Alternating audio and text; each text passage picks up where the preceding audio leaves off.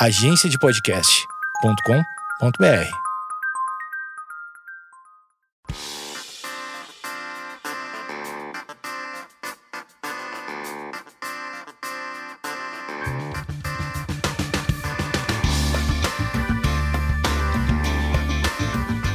Esquizofrenóias no ar e setembro amarelo, um mês que é dedicado à conscientização para a questão do suicídio. Eu resolvi fazer um especial de quatro episódios e este é o episódio número um com ela, Verônica Faxina Boa. Oi, Verônica Faxina Boa. Oiê, tudo bem? Tudo bem? Obrigada por você ter vindo. É, a Verônica, é, eu conheci ela recentemente e ela tem uma vibe maravilhosa. E você vai falar assim: ai, tá, faxina boa, o que, que tem a ver? Explica pro pessoal. Pra gente ficar assim, já chocado, porque todo mundo. é, no, no seu Twitter, a não sei se é alguma rede sua fala assim: sou, não sei o que, não sei o que, não sei o que. Não necessariamente nessa ordem e não se choquem, alguma coisa assim. Isso no meu Twitter, a bio é: eu sou faxineira, eu sou creator, sou palestrante, mãe e estudante, não necessariamente nessa ordem. Cara, como você é uma faxineira e creator? Como que isso virou? Como que pode ser uma faxineira e creator? Eu nem tinha ideia, porque quando eu resolvi anunciar que eu ia fazer faxina, eu coloquei ali, joguei no meu, no meu Facebook. Na verdade, coloquei num grupo. Antes de você trabalhava como faxineira? Não, eu era operadora de telemarketing. Tá. Sempre trabalhei em call center. Uhum. Aí eu larguei o, o- Eu saí do call center numa ambulância. Então.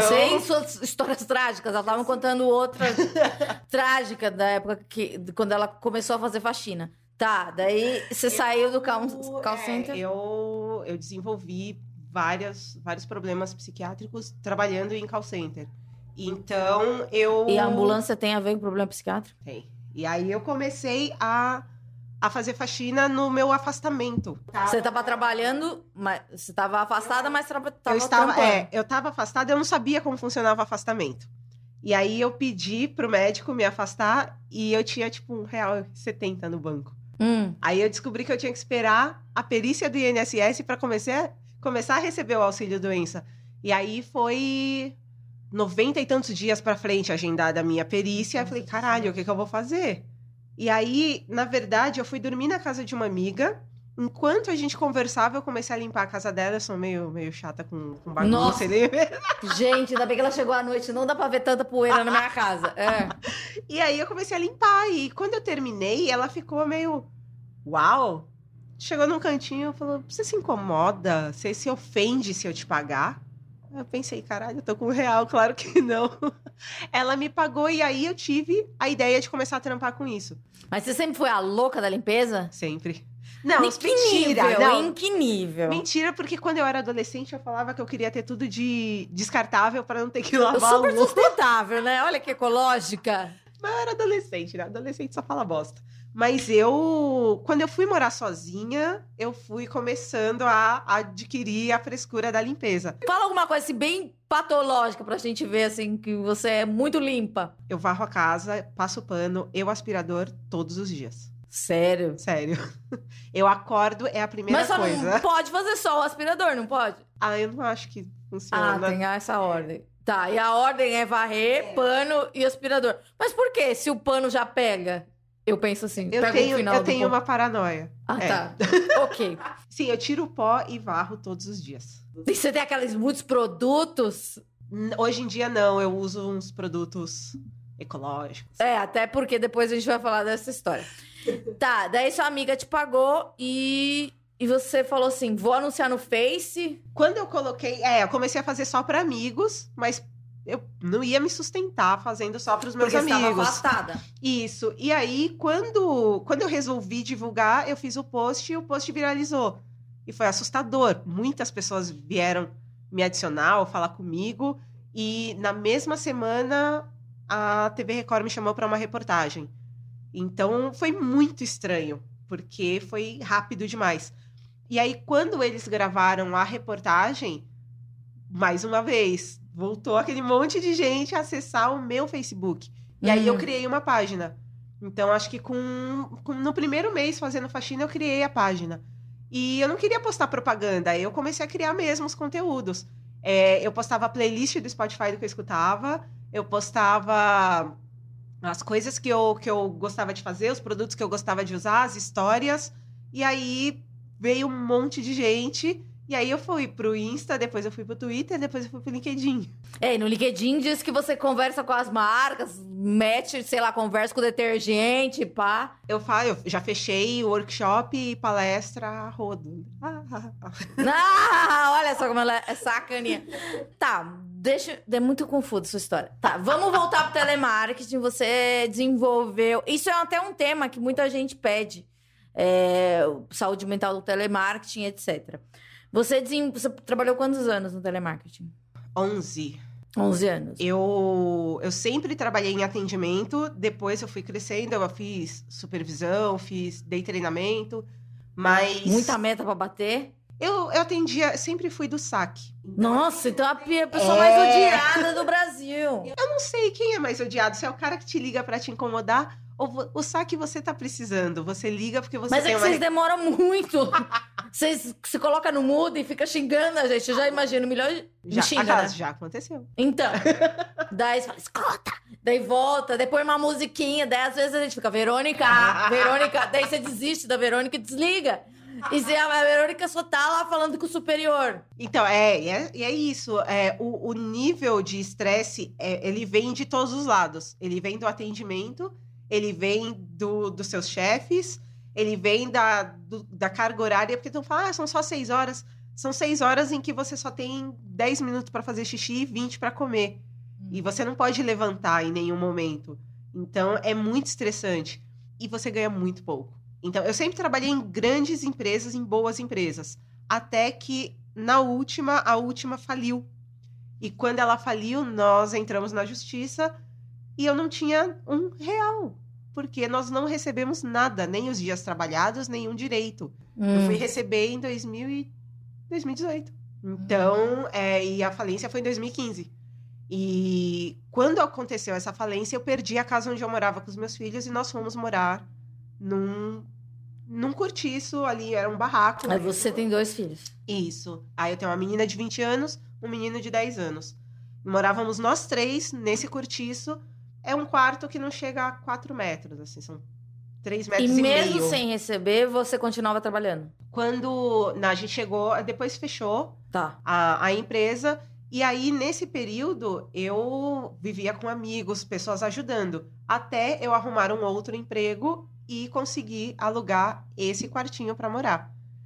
E morando nesse quartinho, esse emprego que eu arrumei era um atendimento de um laboratório e nós ganhávamos 1.100 reais. Só que para ter o convênio médico, cada um pagava, cada pessoa da família pagava 100 reais. Hum. Então, meu salário já era 700. Nossa. Quando tinha os outros descontos, o atraso, o VR, qualquer Aham. outra coisinha, meu salário base era 680 reais. O aluguel do meu quarto era 500. Um, lá, um quarto de 3 metros, com banheiro compartilhado atrás do metrô Tatuapé. E, e eu fiquei lá por nove meses. No nono mês eu já não. Sabe quando você, você realiza na sua cabeça? Eu falei, cara, eu nunca vou sair daqui, porque não vai ter Não existia. não, não tem, não tem como eu pagar, não tem como eu, não tem como eu juntar dinheiro, não tem. Na real, não tinha como comer. Então, é, é, eu pagava mais ou menos 100 reais de água e luz que a gente dividia entre todos. 500 de aluguel, mais 100 de água e luz. Me sobrava 80, com três pessoas. Então, a gente sentava e conversava. Era conversado entre todos. Olha, dá para comprar um detergente, um miojo, uma coisa. Era assim. Uhum. Quando eu me liguei que aquela ia ser a minha realidade a partir daquele momento para sempre, porque eu não sabia o que eu ia fazer da vida, eu pirei. E aí eu comecei a ter ataque de pânico no trajeto, às vezes durante o atendimento. Então já aconteceu, eu estar falando com a pessoa e eu começar em desespero. Hum. E a pessoa falava: Oi, alô, tá tudo bem? E aí eu só tirava o fone e ficava, e às vezes eu ficava agachada embaixo Você da sabia? mesa.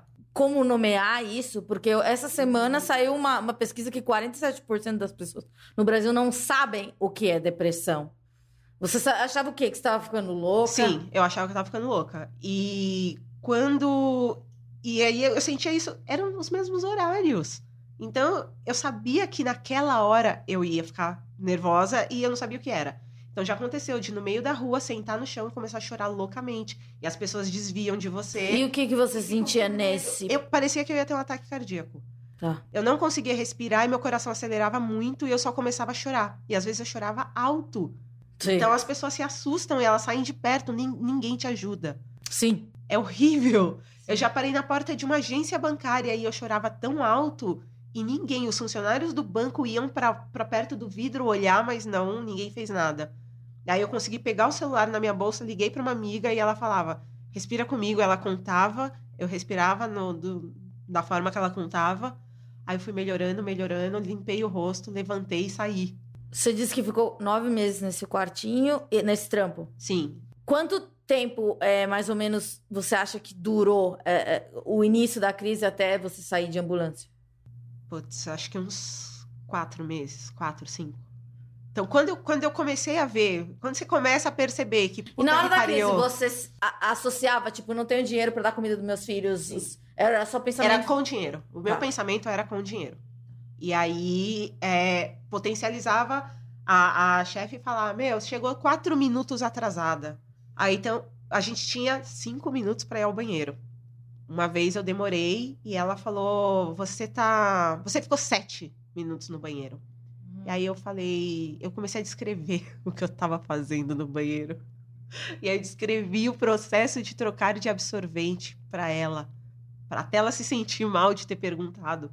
Porque eu falei, cara, eu estava no banheiro, fiz as minhas necessidades, troquei o absorvente e saí. Me desculpe ter passado Uhum. dois minutos. E os seus colegas, eles viam, achavam o quê? Falavam alguma coisa? Alguns. Ah, sempre tem aquela pessoa que não, não consegue entender e fala: ai, amiga, fica feliz. Você é tão bonita, todos os É. dentes na boca, Puxa vida, fica toda feliz. tatuada. É. Sei. E, e tem alguns que falavam, cara, eu. Tinha gente que falava, tinha galera, todo mundo. ó, esse laboratório ficava do lado de uma estação do, do metrô. E na mesma rua tinha um clínico, um psiquiatra. Hum, Então não falava, vai na clínica do fulano. hum. Então a galera já ia no mesmo médico. Ah, mas não, o rolê, a galera do trampo já, já tava todo, Todo mundo, mundo tem. dodóizinho. Claro. Já trabalhei em um call center que o meu departamento inteiro trabalhava à base de remédio. Nós éramos, sei lá, 12 naquela equipe, os 12 tomavam remédio. Porque tinha, tinha essa coisa de bater os, o. A gente não tem meta, né, no, no, no atendimento de saque, mas você tem as suas métricas ali de avaliação. E aí era uma competição absurda e é um trabalho de bosta. E você começa a se sentir mal por ser quem você é. E todo mundo passava E você começa a pensar no sistema e aquilo que você falou, você não vai crescer, o que você É. pode ser no máximo é supervisor Sim. e dali pra, pra eternidade. E outra, eu não podia, em algumas empresas, eu não podia prestar o processo para supervisão porque eu não tinha ensino superior. Então, claramente, com o meu salário, eu jamais pagaria um aluguel e uma faculdade. Então, eu já sabia que eu ia morrer sentada ali atendendo o telefone. Então, esse tipo de coisa me deixava completamente louca. E os seus filhos? Você falou que tem um filho é, que ele é autista e uma filha mais velha. Isso. É, meus filhos percebiam, claro, o que acontecia, porque eu estava sempre muito triste, eu tinha muita dificuldade. Nesse tempo, quando eu já estava muito mal, e, e é incrível porque eu, eu sempre falei muito abertamente das coisas. Aham. E eu tava olhando as lembranças do Facebook. E agora vai completar três anos que aconteceu isso. E aí eu vou vendo o Uhum. processo Como todo. você tava. É horrível acompanhar o processo toda vez que Entendo. chega de Aparecem novo. É. umas lembranças minhas também, bizarras. E aí eu olho e falo, meu Deus, eu tava desse jeito. E quando eu vejo as fotos, magra, abatida e esquisita, é, é muito difícil. Então eu percebo que os meus filhos estavam vendo aquilo. Então o, o meu pequeno prestava muita atenção e falava, mãe, levanta, toma banho. Eu, às vezes eu, do jeito que eu levantava, eu saía e ia trabalhar, não tava nem aí. E chegou um momento em que eu percebi que eu falei, cara, não importa o que eu faça, eu não consigo garantir o futuro desses dois. E aí eu tomei, eu tomei uma, tive uma overdose de medicamento e fui para e fui pro hospital. O hospital não tinha psiquiatria e eles me encaminharam para uma clínica. E aí eu falei, aí é que está a gente Esse vamos, vamos rapidão. É. Esse psiquiatra era do SUS. Não, Não. Eu, eu como eu ainda estava na empresa, Tá. eu E tinha quando você foi pra clínica, era uma clínica. era uma paga. clínica particular. Tá. Aí eu, por isso que eu brinco, que eu falo, eu me fudi neste emprego pagando o convênio, porque o que tirava uma boa parte do meu salário era o convênio.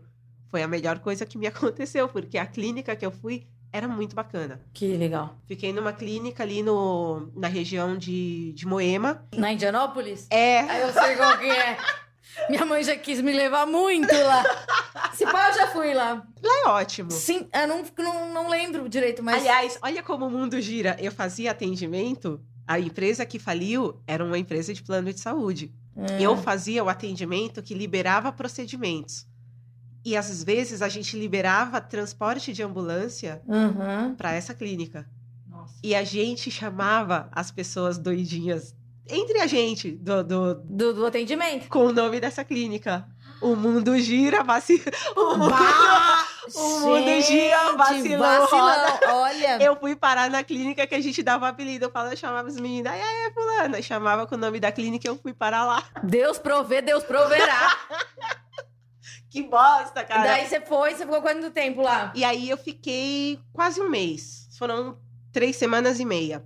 Só que eu cheguei totalmente disposta a fazer o atendimento, a fazer o que o, que, o tratamento que eles estavam propondo. E qual era o tratamento? E aí eu tinha, tomava remédio, as Mas meninas. eles mudaram sua medicação, porque você já tomava. Aquelas, eu não tava tomando direito. Ah. eu tinha os Me ajuda a te ajudar também, né? Então, quando eu. Eu quando sei, eu- eu sei.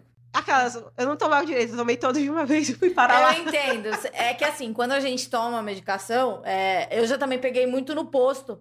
E, e- e tinha um remédio que eu tomava em especial que o, o psiquiatra tinha que colocar a quantidade de comprimido. Então, eu colocava, colocava 5 mil comprimidos por mês.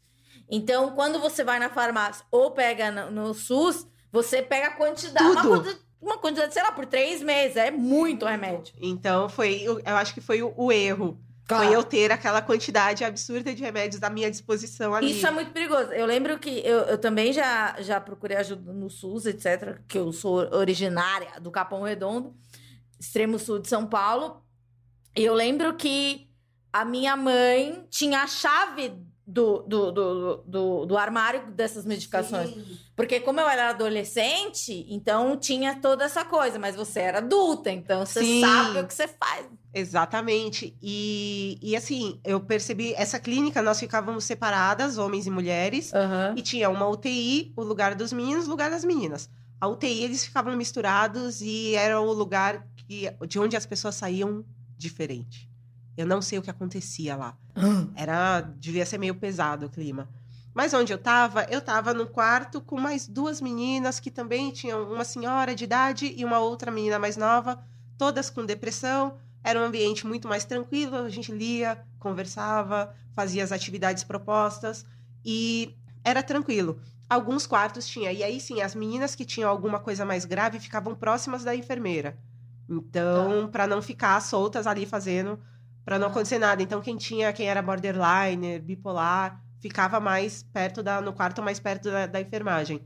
E no fundo da clínica tinha dependentes químicos, que aí eu já achava que não rolava ficar perto, todo mundo misturado, porque eu acho que é um outro rolê. Não Tá. é. Mas vocês não tinham contato, exi- existia uma Tinha, socialização? uma, tinha uma- um, um quintal, assim, então tinha uma socialização. Aí tinha as atividades também, uma monitora, a monitora colocava.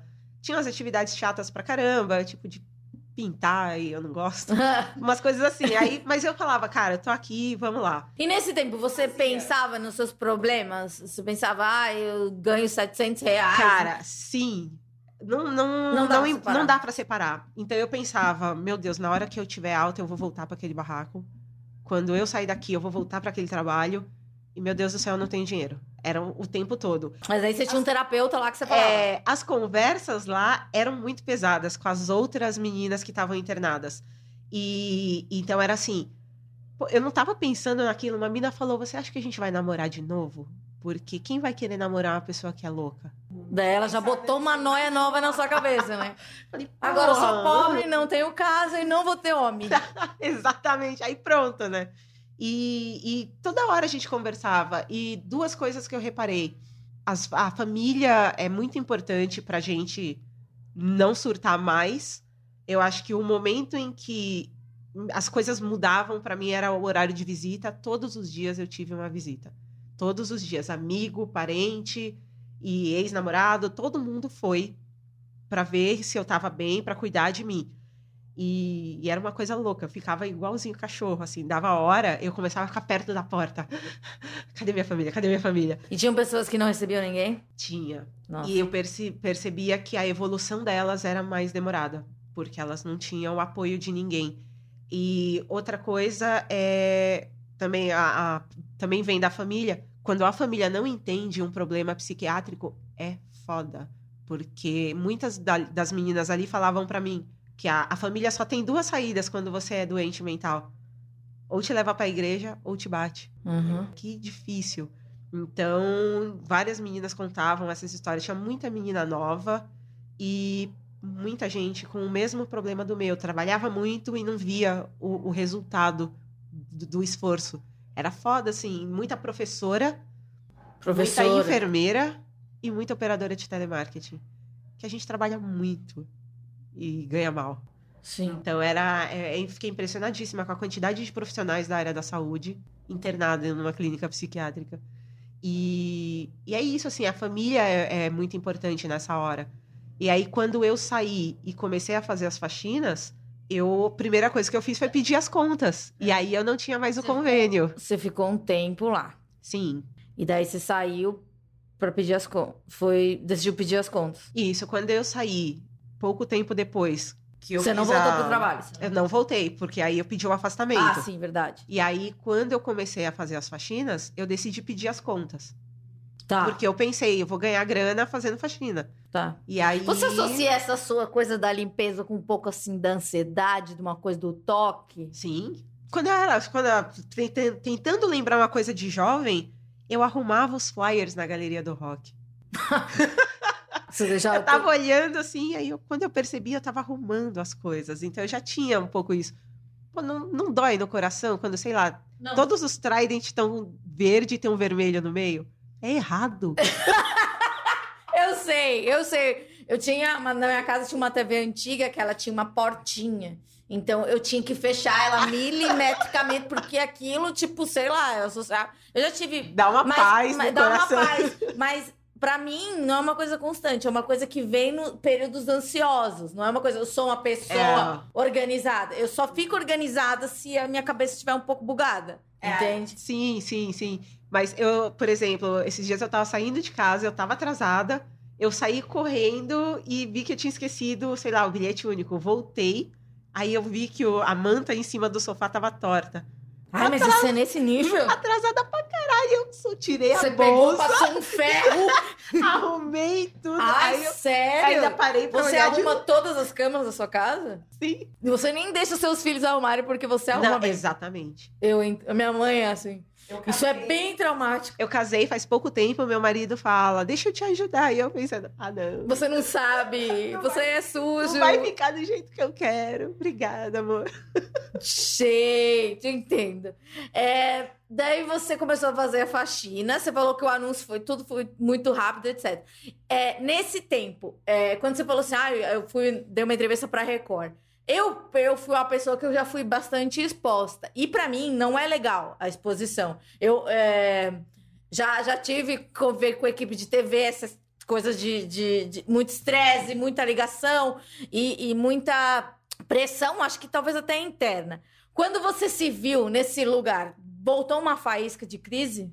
Não, mas me, a minha ansiedade era de, de fazer com que as coisas dessem certo. Porque quando eu vi, eu falei, cara, se eu tô tendo uma exposição que eu não tava esperando, eu vou tirar o melhor disso aqui. Aí comecei, a, aí eu participei de alguns programas de, de TV, depois de jornal, geralmente era mais Uhum, programa mais... jornalístico. Sim. Aí apareci em alguns, e aí a página foi crescendo. Falei, cara, quero fazer isso virar cliente. Falei, não, não adianta ter um monte de like e não virar trabalho, mas virava muito trabalho. Então, para mim, tava ótimo. E aí eu fui continuando, até que algum tempo depois, eu acho que não tinha nem um ano que eu tinha começado a fazer faxina, me convidaram para dar a primeira palestra. Hum. E aí, quase tive, quase tive um ataque também.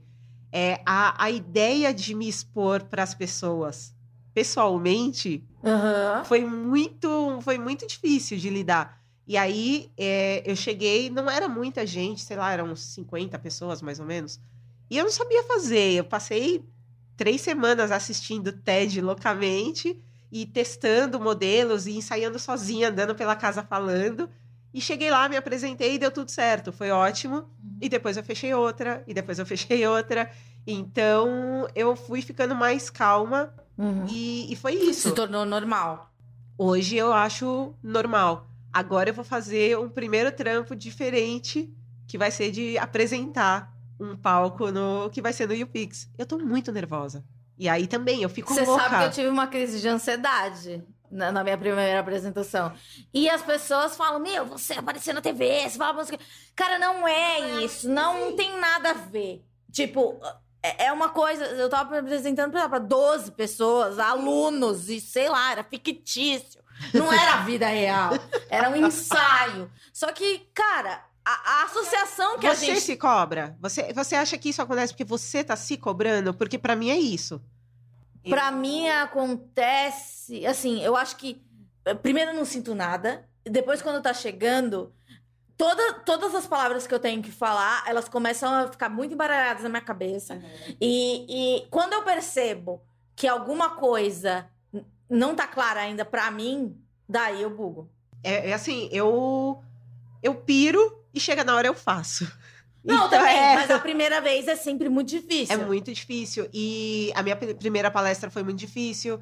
É, eu tenho dificuldade de gravar vídeos e eu. Todo mundo fala, pô, se você produz conteúdo, faz um vídeo. Aí eu sempre enrolei, enrolei, enrolei, nunca tinha feito. Mas acho- você não acha que tem a ver um pouco com a sua autoimagem? Sim. Eu, quando faço uma coisa, eu peço muita opinião. Mas você acha que eu fiz certo? Porque, Sim. tipo assim, eu, eu. Se a pessoa fala que eu fiz certo, eu começo a criar uma imagem que eu não consigo criar. E outra, tem a coisa da. Além da autoimagem, tem a porra da autoestima, que a minha autoestima é menos 12. A minha é menos 17. E eu tenho vários problemas porque eu eu precisei mudar muita coisa em mim para chegar no que eu tô fazendo agora. Então, eu voltando seis anos atrás no tempo, eu tinha um dente em cima de todos os outros, um cabelo alisado e 60 quilos a mais. Verdade, você ainda fez, né, a bariada. Doutor, o doutor lá, como que é? Quilos mortais. Ai, doutor Ah, saudade. ele tem muitas pedras preciosas, né? Eu fico olhando e falo, meu Deus, por que esse cara é tão enfeitado? E ele parece um desenho animado. Sim, adoro o doutor Nau. E aí, Peraí, então você tinha uma compulsão por comer também? Putz, eu não sei se era- eu engordei na, na gravidez. Ah, eu engordei tá. 30 quilos em cada. Eu passei de 42 para 70. Depois eu passei na, na segunda gravidez, 10 anos depois, eu pesava uns 60, 70, passei para 100. Aí no dia da minha bariátrica, eu fui a louca da comida. Quando aprovaram a minha cirurgia, eu comi todas as O coisas. doutor Nal, ele sempre, né? Ele fala assim: vai lá e perde 26 quilos. Você É. não perdeu. Eu ganhei 20. Tá. Eu operei com 120 porque eu comi loucamente. Eu falei, ah, se eu morrer na cirurgia, deixa eu mandar ver aqui nessa feijoada. Isso é louco, né? Porque você se preocupa tanto com seus filhos e nesse momento Pois você é. abstraiu. E aí eu. É muito doido, porque quando eu paro pra pensar em todas essas construções, tudo isso me levou a ser uma pessoa ansiosa. Eu, eu descontava muita coisa na comida. Eu, eu me preocupava com essa coisa do como eu vou ser Você era uma alguém. adolescente roqueira da, da galeria do rock. Sim. Normal não era, né? Exatamente. Eu. E aí eu sempre pensava nisso também, no, no quanto a minha aparência física impedia com que eu pudesse ser melhor. Ah, Mas alguém te falou ou você criou? eu criei, mas tem, tem. Tem influências externas, mas Tem, tem. A A mãe, a voz mãe é. fa- minha mãe falava que eu nunca ia casar porque eu era gorda. A minha mãe falava que eu nunca ia casar porque eu não sabia arrumar a casa. Tá vendo? É muito louco. Então, isso, isso gruda, assim, num canto da mente e não sai mais. Então, eu pensava nisso Quando você se vê direto. muito frágil, você eu pelo menos eu me vejo muito infantil. Tipo, no- os meus medos, quando eu tenho crise, eu falo, É. nossa. Daí depois eu saio daquela cena e falo, nossa, mas que coisa patética, né? É uma criança, né? Você volta pra um lugar muito. Putz, uma vez eu fiz, uma vez eu fiz um retiro de, de silêncio e tinha umas atividades. Cara, todas as atividades propostas, eu, eu me tornava muito infantil. E aí teve uma em que eu deitei no chão e comecei a chorar. A menina que era a guru do rolê, ela me. E, puta, pra quê, né? Ela me colocou, colocou a cabeça no, no colo.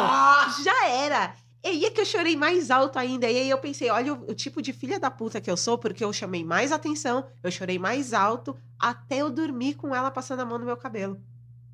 E aí eu pensei, eu tô manipulando a atenção da guru máxima do negócio, e aí eu chorava mais. Aham. Porque eu queria, eu queria mesmo, eu queria ser a pessoa que chamava a atenção. Amiga, super tinta, igual o seu signo mesmo. Gêmeos. Gêmeos. Eu sou perturbada pra caramba. É, bem perturbada. Eu entendo isso. Eu também tinha uma coisa de, de tipo, Amandinha não chora. Falou não chora, passou a mão no meu cabelo. A vida inteira. Ah, E chora feio, né? Naquela pessoa que chora bonita. Eu nunca chorei bonita, eu choro muito Eu feio. sempre penso, caralho, se eu for no enterro de alguém, você é aquela feia do vexame. Sim. É.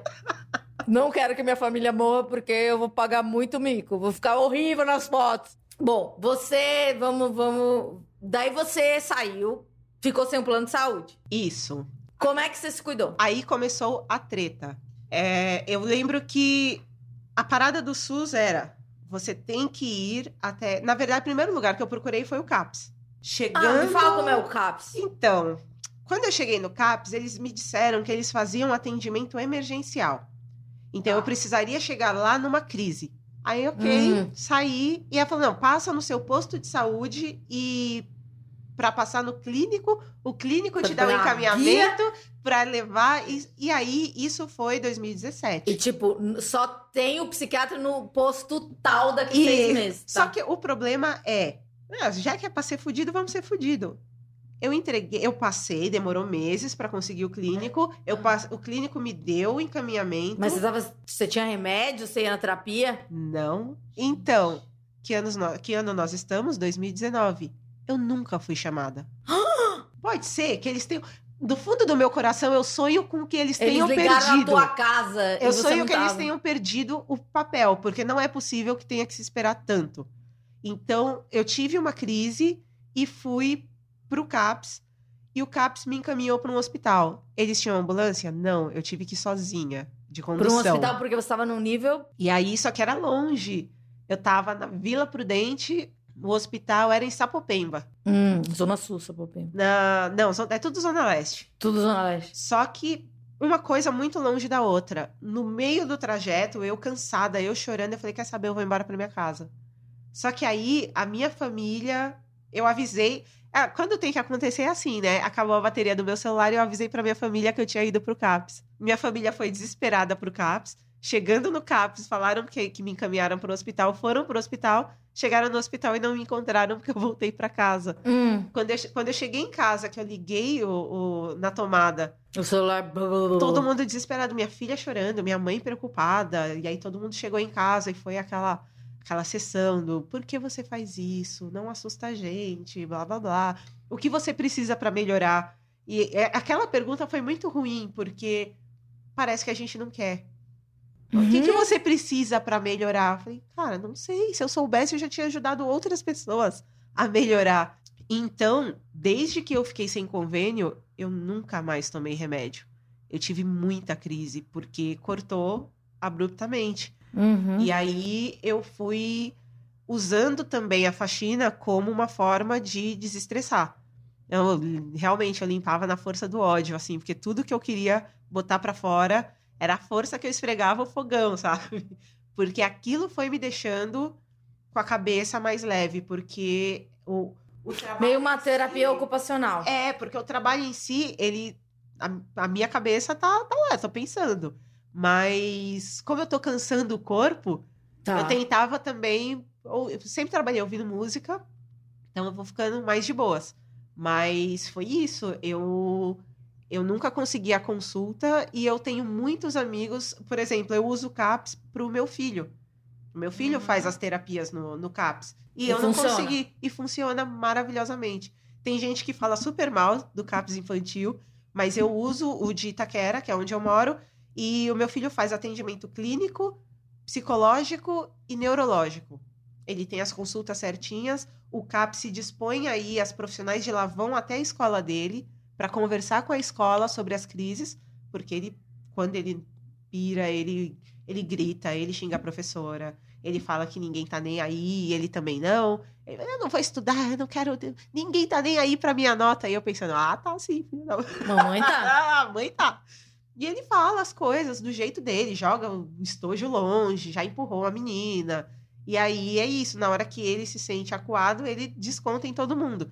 Aí vai o pessoal do CAPS, conversa, conversa com a escola, a escola conversa comigo, pra gente tentar fazer de uma forma multidisciplinar ali.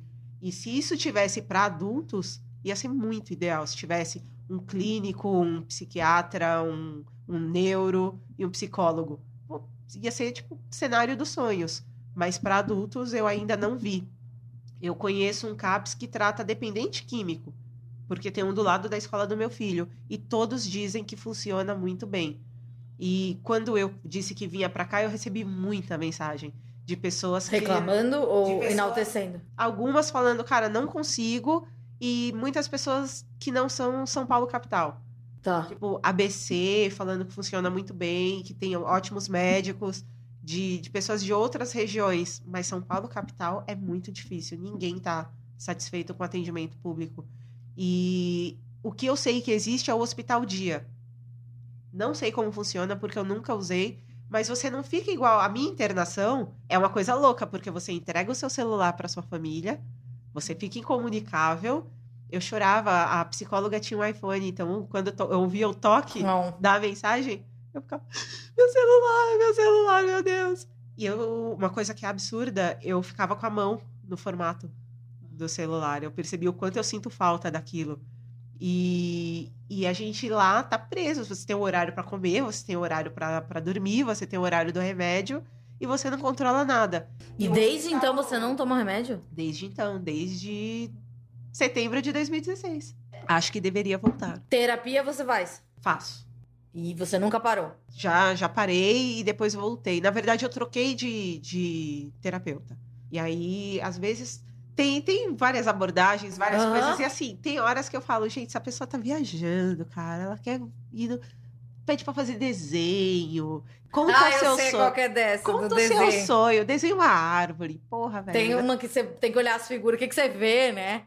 Então, eu não. Eu fico achando muita, muita viagem. E aí eu não, não curti, troquei. Eu faço é, cognitiva comportamental. Tá. E aí é mais. Ela é, ela é pontual. Ela é pontual. E assim, é, eu, eu me lembro que uma vez eu comentei que eu não tava sentindo evolução. E eu Uhum. falei, pô, parece que as coisas não. Nossa, na hora que eu falei, parece que as coisas não, ela é o quê?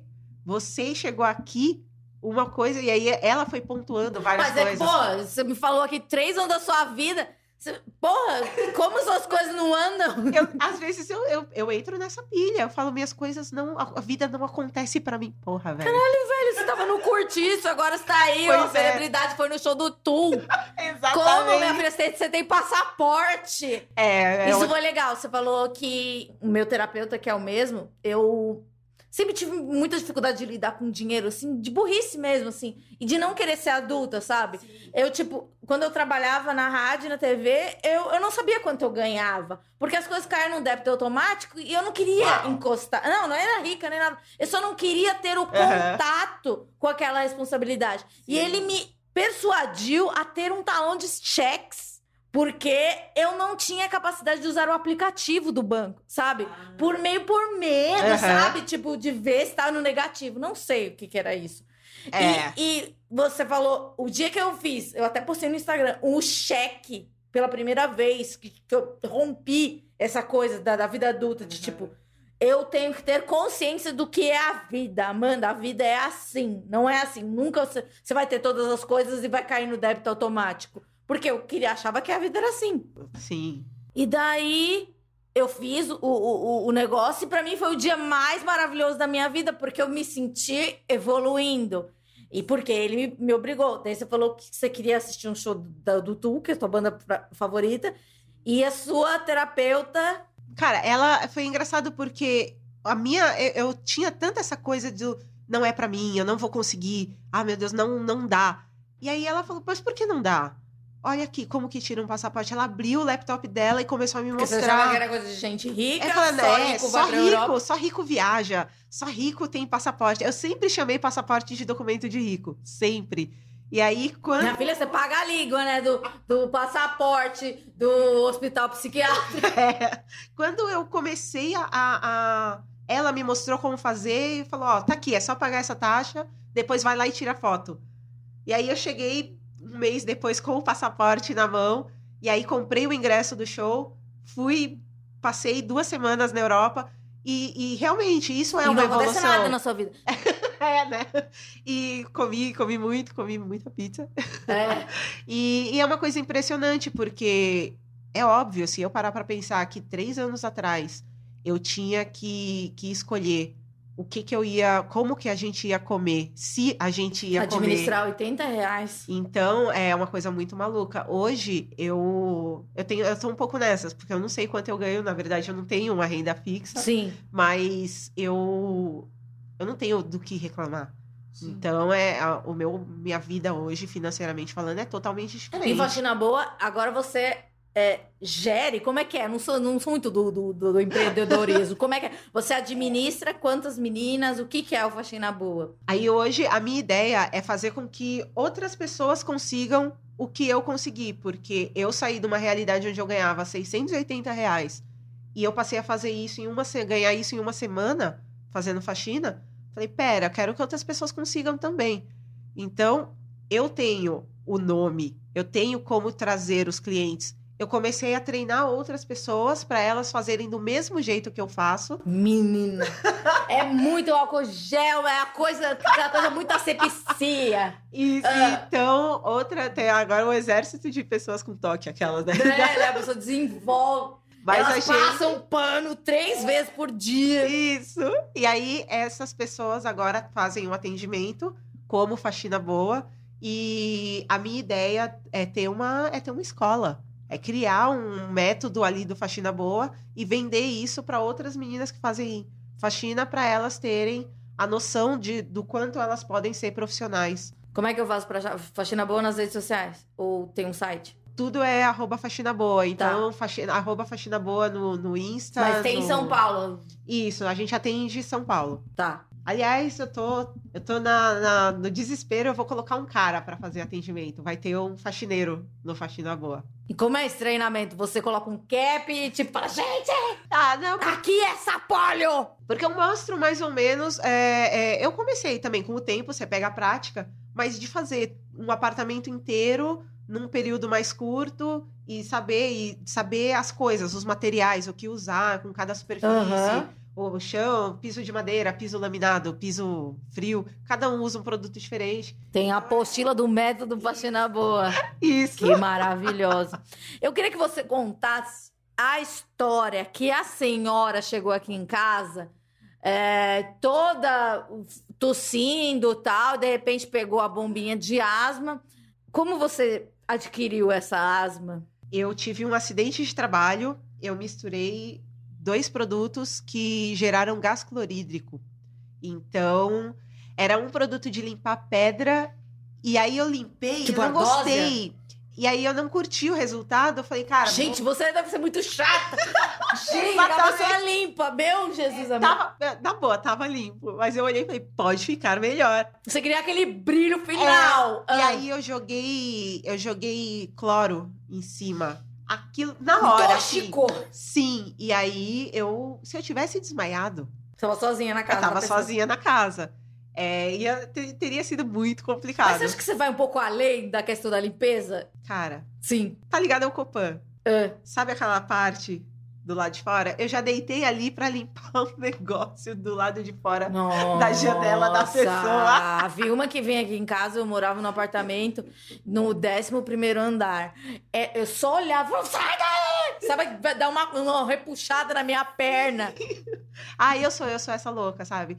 Aqueles vídeos que você vê na internet da pessoa pendurada. Ai, Odeio. Já- já Nossa, fiz. eu, não faço mais, mas já fiz. Muito. Você é mãe, você Sim, é uma mãe. É, não posso fazer isso porque eu não posso morrer e deixar as crianças. Mas eu misturei esse produto, ele, na hora, eu abri a casa toda desesperada, o olho Tomou leite, ardendo. minha mãe assim. mandaria tomar leite. Putz, não tinha leite na casa, mas eu procurei leite. Falei, cara, será que ajuda? E aí eu fui pro hospital depois, mas a queimadura atingiu nariz, garganta e pulmão. E não dá, não, não sara? Não. Sai eu sangue? faço. Não, mas às vezes, enquanto eu tô conversando, eu dou umas. É, é ruim, assim. A pessoa acha que eu tô E não passando acontece mal. nada na vida dessa pessoa. Em três anos ela queimou a goela, ela foi, ela foi pra Europa, ela morava num quartinho, ficou internada. Nada acontece, é uma vida super Não, tranquila. normal. Mas acha- isso do não acontece na vida também não é uma coisa muito da ansiedade? Porque às vezes eu Lógico. acho que a minha vida tá sem emoção. Pode ser. Você eu, busca emoção. pô, eu, eu vou rir de rir que a gente vai. É óbvio, eu tô tentando correr atrás de realizar vários sonhos. E nos últimos anos, sei lá, cinco anos, eu dei uma surtada. Meu, você com fez fe- uma bariátrica. É, eu, eu- eu dei uma surtada com coisas de comer. Eu passei muita, muita necessidade. Chegou uma, uma vez na, na nossa vida em que a gente passou quatro dias comendo pipoca. Cara, esse ano eu fui. E aí eu falei, não, eu vou. Eu realizei o sonho e fui comer no restaurante da Paola Carosella. Ai, bonzona. Fina. E foi tão engraçado. E aí, quando ela. Quando eu, Ah, quando eu cheguei, lá? quando abriram a A porta, verdadeira. ela tava assim.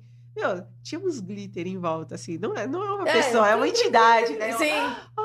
Sensatíssima. E aí, às vezes, eu penso, quando eu falo que nada acontece na minha vida, eu Você sou. tem que só voltar aqui. Sim, aí eu penso, pô, acontece sim. É, mas eu acho que, que a pessoa ansiosa ela precisa da emoção. Sim. E eu não posso nem, nem reclamar da vida, cara. Eu- tudo veio pela internet, sabe? O E apartamento. E tudo muito rápido. É, E você tem uma casa própria? o, o apartamento que eu moro foi eu aluguei, mas eu as pessoas que me seguem fizeram uma vaquinha para eu poder alugar, porque eles viram nessa reportagem que eu apareci, viram ah, onde eu morava. não tava morando naquele lugar? e mostrou na TV. E as pessoas Marav- me ajudaram a morar num lugar melhor. E aí, depois, por exemplo, num comentário de, de, de redes sociais, eu conheci meu marido. Ai, lindo! Aí, gente, foi assim, ai, você gosta de tu? Gosto, gosto de Nine Ai, Nails, Tu? gosto. É. Nine Inch Nails? Ai, você é toda industrial, E né? aí começamos a... E aí a gente foi pro, pro show do Tu e o Smashing Pumpkins abriu o show. Ai, gente, você é realmente trevosa, né? Foi tão lindo. E aí, sim, eu não tenho do que reclamar da minha vida. Mas, por outro lado, é, o meu jeito de falar, o meu jeito de ser, faz com que as- algumas pessoas duvidem que eu tenha depressão. E Entendo. isso também é muito ruim. Então, quando Você tem que saiu provar que tá triste, que é uma, triste. uma matéria, sempre tem. As pessoas são loucas. E uma pessoa falou assim na, pra uma reportagem. Lá ainda onde eu morava, gente no- do lado de fora tinha uma pia, um tanque e um banheiro. Uhum. E a gente usava aquilo. Eu, eu pegava chuva pra fazer xixi. Hum. E aí, que o banheiro do lado é, de lá fora. do lado de fora, lá longe, no final do corredor. E aí o cara ficou olhando, assim, a repórter sem graça de estar naquele ambiente. E aí o fotógrafo falou: senta ali na pia e põe um balde na cabeça. Aí eu pensei, quê? aí eu sentei e tal, e eu pensei, e a, a trouxa ainda, né? E aí eu sentei e fiz. Realmente, saiu uma foto tão, tão legal que eu tô segurando o balde assim, tô dando risada, mas É possível essa faz- pessoa infeliz. não faz se- se- sentido nenhum a foto.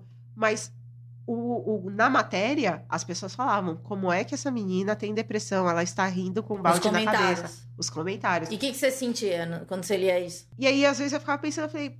As pessoas pensam, ah, é, até hoje, pô, 2019, tudo bem, foi há dois anos atrás, mas é ainda é muito comum as pessoas acharem que pessoa deprimida, ela tá só chorando, ela tá só deitada. Ela não toma banho. Então, Isso é um é. estágio. Acontece, acontece. também. Mas do mesmo jeito que isso acontece, eu levanto, faço uma maquiagem, vou na rua, saio pra trabalhar, sorrio, volto. E, e às vezes, até enquanto acontecem coisas muito boas comigo, eu ainda lembro das coisas muito ruins. E foi uma, uma conversa muito difícil com a minha psicóloga, porque ela falou: não dá pra esquecer. Uhum. Porque a minha vontade era brilho eterno de uma mente sem lembranças. Coloca um treco na minha cabeça e apaga aquilo Uhum. porque é muito difícil. E, e aí eu pensei nisso. no show do Tu, eu me lembrei.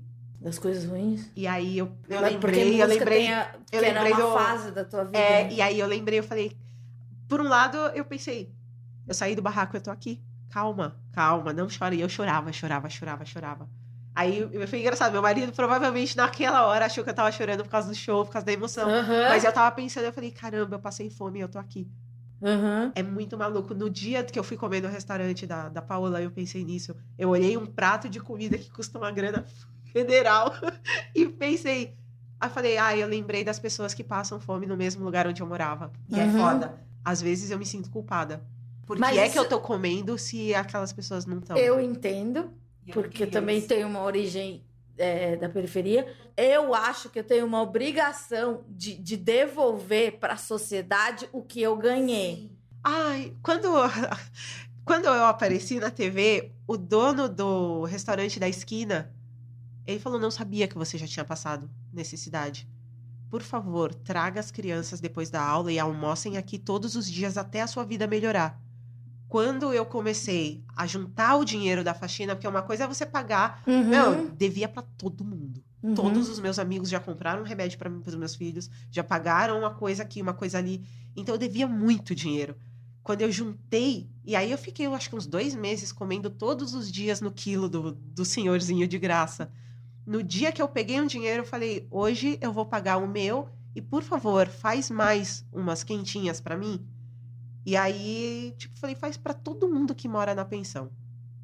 E aí o cara ficou meio assim, eu cheguei e, e foi um momento tão absurdo na minha vida, porque a senhorinha que tomava conta da, da- dos barracos, ela tem, sei lá, uns 70 anos de idade, e ela chorou porque ela tinha comido um tomate cereja e ela nunca tinha comido. Ela era empregada e ela não podia comer na casa. E ela sempre viu a porra do tomate cereja e nunca pôde comer um. Cara, não dá, não dá pra saber que as pessoas vivem assim. E quando eu lembro que eu tava vivendo assim, não faz sentido. Ninguém merece passar por isso. E é por isso que eu sei que eu nunca vou esquecer. Porque é muito pesado. Mas eu acho que você não pode esquecer, porque tem essa, essa dívida, né? É por isso que eu história. tenho tanta vontade de fazer as meninas da quebrada ganharem dinheiro no, no Faxina Boa. Porque eu preciso, re- eu preciso devolver isso, de alguma forma. Mas você já tá devolvendo, né? Sim. Você. A- uma das meninas que trabalha comigo, ela paga a faculdade com a grana das faxinas. Então eu, eu sei que eu, eu tô Você transformando. faz facul também. Eu saí. O que, que você Ah, fazia? Eu fiz um ano de marketing, a faculdade que eu estudava foi vendida para outra que eu não, não curti, aí eu saí. Mas eu quero terminar. Cara, é muito louco, mas é muito rico falar com você. É, eu também pensei em uma outra coisa que, que já aconteceu muito comigo, que, sei lá, eu sempre tive depressão e desde adolescente, etc. E eu lembro daquela coisa que depressão é coisa de gente rica, é coisa de, de, de- É de- de frescura. Se você é pobre, é frescura. Vai lavar um, um tanque de roupa suja. É. É, isso que você falou do, dos comentários, etc. Você tem uma obrigação de estar sempre triste quando você é deprimido. E quando você me contou que você já tentou suicídio, eu falei, não pode ser. e é muito louco, porque, tipo, eu já tentei também, então eu deveria entender, Aham, sabe? Sim. Então eu falo, lógico. Mas não, porque a gente cria uma imagem, só que daí a gente nunca conhece a pessoa, né? E, e, no- e a, gente, a gente não tem tempo pra conhecer as pessoas. Então é muito maluco te ouvir tudo. Pra mim, a história do, da garganta é uma irresponsabilidade tremenda. Ah, então não vou te contar as outras. Mas tem, tem coisa pior? Claro. E não acontece nada na sua vida. E, tipo, olhar pra você e pensar, meu, ela já fez bariátrica, ela já fez, sabe? É tanta coisa, tanta coisa que faz você ser você. Porque se não tivesse acontecido, você não ia até a Europa e chorado no, no show da tua banda favorita. Você precisou passar por tudo isso. Eu não sei se eu sou um pouco romântica demais, mas eu acho que a gente tem que passar. Eu, Eu não, também é, que passar assim, eu não coisas. tenho aquela coisa do o destino quis assim, que eu, eu fico pensando, o destino vai tomar no seu cu. Por que, que você me fez sofrer tanto pra chegar onde eu tô agora? Mas eu entendo que a construção que, Aham. que, que foi feita dessa história. E a sua consciência de É. querer ajudar as pessoas. E se você fosse uma pessoa super legal, descolada, do jeito que você é, sem o seu histórico, você não teria certas preocupações. Sim. Porque só quem tem a vivência sabe. Que nem você falou, ter um banheiro do lado de fora da casa. tipo, abriu uma janela de um monte de memória que eu já tinha apagado, entende? Que eu já vi gente com o banheiro do lado de fora. A da minha casa da minha avó era assim. Então você fala assim: como é que você vai fazer pra uma pessoa que nunca viu isso entender a realidade disso? Ou o negócio do tomate cereja? Então, é totalmente fora da realidade do- da nossa bolha Sim, atual. sim. Porque eu. Plot twist. Eu cresci em Higienópolis. Como assim? Eu venho de uma família de classe média. Eu fui passar perrengue na vida, eu tinha 35. Mas, cara, quando a tua família não te ajudou. Minha família nem sabia onde eu morava. Eu não tinha coragem de pedir ajuda. Eu nunca cheguei e falei, pelo amor de Deus, comprem pra mim miojo. Aham. Não. Então, é, e é, é muito engraçado porque, por exemplo, eu gosto de várias bandas, várias- eu tenho muito amigo de banda. Aham. Eu já tive a moral de chegar e falar: Ô, vocês vão tocar sábado? Coloca meu nome na lista, por favor, e ir pro show. Mas aí eu não cheguei aí pro cara e falar: por favor, a minha filha precisa de um remédio e a gente tá com fome. Se eu comprar o remédio, eu não vou comer. Você pode me ajudar com um dos dois? Aí eu pensava: não, isso é errado. Então, porque eu achava que era minha obrigação. Eu tinha muita dificuldade de pedir ajuda. Eu tenho uma amiga que, puta que pariu, foi a pessoa pra quem eu fiz a, a faxina. Ela sabe. Eu não sei como. Ela falava, ou, do nada. Aconteceu aqui um negócio em casa, pô, tô com vários pacotes de macarrão, os negócios, passa aqui em casa e busca. Aí eu chegava na casa dela, comprava coisas e levava, e falava, ó, leva isso aqui pra sua casa. Eu não sei como ela sabia, mas ela sabia. Uhum. Eu não abria a boca. Mas eu sempre tive muita gente boa por perto. Então, isso foi o que também me segurou por um bom tempo. Mas eu chegar e pedir ajuda, não. Hoje eu, eu consigo mais. Porque eu sei o quanto as pessoas estão dispostas e abertas para ajudar. E a gente tem muito isso de, puta, não vou falar.